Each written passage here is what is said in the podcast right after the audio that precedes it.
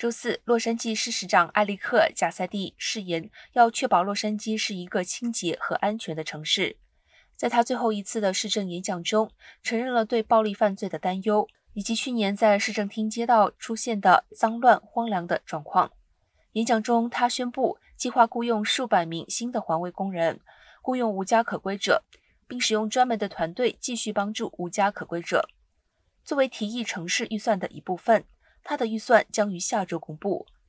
他没有说明具体将为警察部门预留多少资金，该部门通常会消耗大份额的资金。